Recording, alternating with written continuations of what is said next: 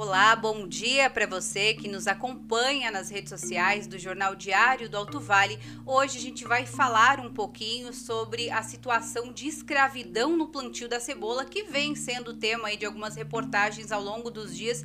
E para isso a gente recebe aqui no nosso estúdio o auditor fiscal do trabalho, Magno Riga, que está fazendo aí, coordenando uma operação aqui na região contra esse trabalho escravo.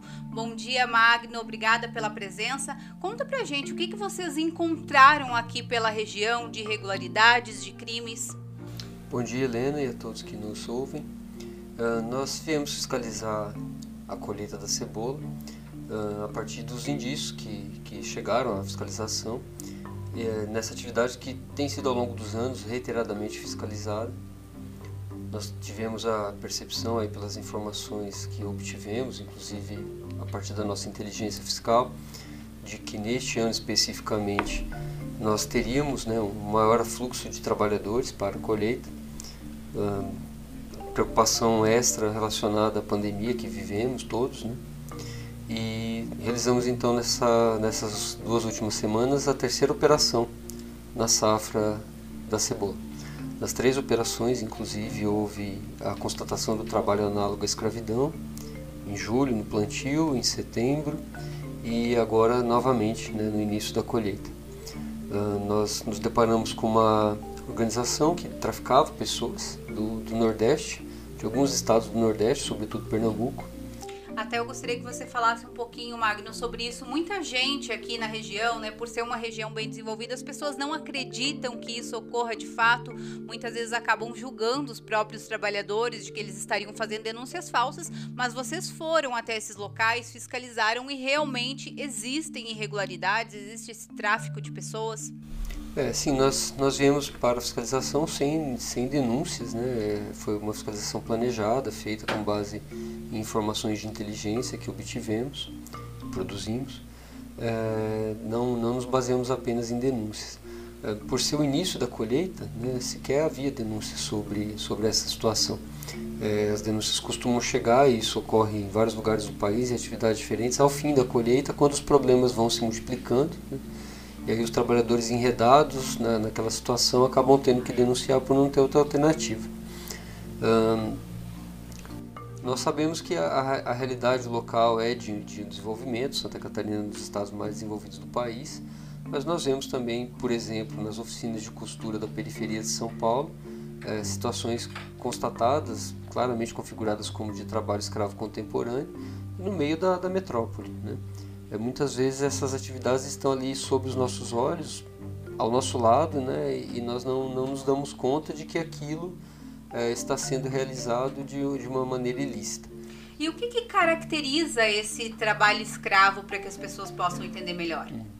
Nessa fiscalização que nós fizemos, ficou caracterizado que havia um sistema de servidão por dívidas, ou seja, os trabalhadores uh, recebiam falsas promessas na contratação acerca das condições de trabalho, tanto em termos de remuneração como do, próprio contrato de trabalho, né, que seria formalizado, seria realizado diretamente com um patrão específico, uh, e eles acabavam se enredando no sistema de dívidas por não ter ciência que teriam que arcar com os custos das via os custos da passagem, os custos de alimentação durante a, a viagem, os custos de alimentação após a chegada aqui a Santa Catarina. Equipamentos de proteção, inclusive, também, né, Luvas, né? Algumas das denúncias. Sim.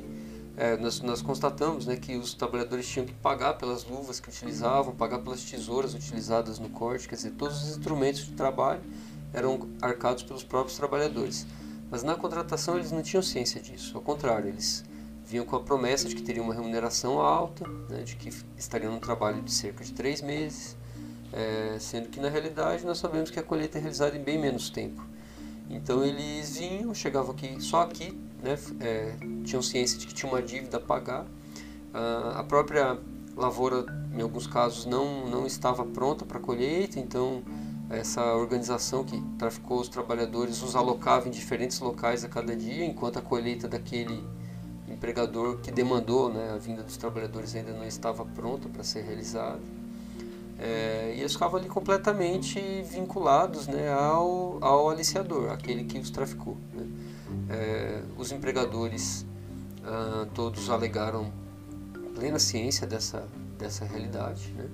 É, alegaram a necessidade de trazer a mão de obra para o, para o estado de Santa Catarina, uma vez que não encontram aqui na região né, trabalhadores ah, que aceitam essa condição de trabalho, ah, e também em razão da produtividade, que, que os, todos os empregadores disseram é, que é maior quando é, os migrantes né, para o trabalho, já que eles vêm justamente buscando essa renda. Né? Ah, só que para o trabalhador sobra dívida, sobram as ameaças que nós é, obtivemos provas de, de, de, ameaças à vida mesmo do, dos trabalhadores e suas famílias. Né?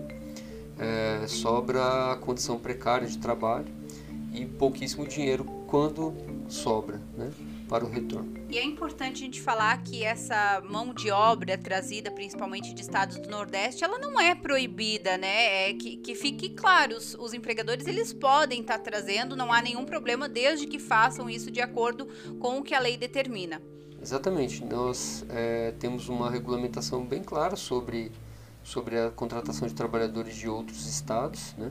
Existe a obrigação de que haja o registro do trabalhador em carteira, a realização de exame médico, que é muito importante considerando o cenário de pandemia, lá na origem, lá no local onde o trabalhador é contratado. E o empregador tem que emitir uma certidão declaratória de transporte de trabalhadores, a qual inclusive pode ser apresentada é, numa eventual blitz da polícia rodoviária, por exemplo, que é também bem comum né, ao longo do percurso. Uh, além disso, é, nas fiscalizações que nós fizemos, nós encontramos um produtor que tinha todos os trabalhadores registrados e que inclusive optou por adquirir passagens aéreas para a vinda dos trabalhadores. Né? Elas compradas com planejamento, com antecedência, eventualmente fica até mais em conta do que aluguel do ônibus. Então é possível realizar a contratação de uma forma regular é, e isso dá segurança ao próprio produtor. Aquele empregador que está regular perante é, a, os trabalhadores que ele contrata, se eventualmente ocorre um acidente no percurso, é, algum dos trabalhadores se acidenta na própria colheita, é, ou como nós recebemos a notícia nos últimos dias, é, eventualmente ocorre a morte de um trabalhador, que infelizmente aconteceu nesse fim de semana, é, aquele empregador está resguardado por estar cumprindo a lei é, e não ter, não ter que se preocupar com, com ilações sobre é, a utilização de, de uma organização que trafica as pessoas no final das contas. Além do registro da carteira, dessa questão da guia que você comentou, é, os trabalhadores eles precisam também ter condições adequadas de alojamento, que não foi constatado aí em todos os locais fiscalizados, né? Conta pra gente o que, que vocês perceberam de errado em alguns alojamentos, em que condições que viviam esses trabalhadores que foram resgatados. Em um dos alojamentos, é, especificamente, a condição era muito, muito precária. Né? Era um barraco de madeira que não comportava a quantidade de trabalhadores que se encontrava ali. Eram 13 no total, dois deles adolescentes. Ah, é importante ressaltar que o trabalho do menor é proibido nessa atividade econômica, né? na lavoura, sob intempéries e, e quando se trata de trabalhador migrante vindo sem um responsável legal e sem a formalização do contrato, isso é ainda mais grave. Né? É, bom, nesse, nesse alojamento precário é, estavam 13 trabalhadores, num espaço que não, não comportaria mais do que 5 pessoas adequadamente. Era um barraco de madeira cuja estrutura é, bastava encostar numa das paredes que ele balançava. E claramente um vento mais forte poderia trazer abaixo aquela estrutura. Os trabalhadores sentiram muito frio, né, é, porque não estão habituados ao clima da região é, e fazia frio né, nos dias em que eles chegaram não tinham condições de higiene adequadas, não tinham acesso à água em condições de potabilidade, instalações sanitárias não eram suficientes para o uso daquela quantidade de trabalhadores. Todas essas condições vieram se somar à própria forma de contratação, ao endividamento e resultar, inclusive, numa produtividade mais baixa, né, o que piorava a situação do endividamento. Os trabalhadores vinham com a expectativa e a promessa de ter rendimentos diários de 100, 150, 200 reais, é, o que nessas condições ofertadas não, não era possível. Né? Então eles não conseguiam sequer é, produzir o suficiente para pagar as dívidas da alimentação, as dívidas do dia a dia. Magno, para a gente finalizar essa conversa, qual que foi o resultado final dessa operação que está sendo encerrada aí praticamente hoje, né? É, foram vários trabalhadores resgatados, agricultores autuados, inclusive soubemos uma pessoa presa, é isso mesmo? Sim, foram quatro empregadores flagrados submetendo os trabalhadores na condição análoga à escravidão. Todos eles foram notificados e uh, cumpriram as determinações da fiscalização do trabalho, registraram todos os trabalhadores, pagaram todas as verbas decisórias, custearam o retorno dos trabalhadores que, que assim desejaram, dos 42 resgatados, 35 retornaram para, para os seus locais de origem, uh, perdão, 36. Seis deles optaram por ter um novo vínculo de trabalho aqui na região, esse vínculo agora é regular. Né? Todos os trabalhadores que retornaram tiveram o seguro-desemprego ao, a que eles têm direito concedido né? pela fiscalização do trabalho, seguro-desemprego especial para o trabalhador que é encontrado nessa situação de condição análoga à escravidão.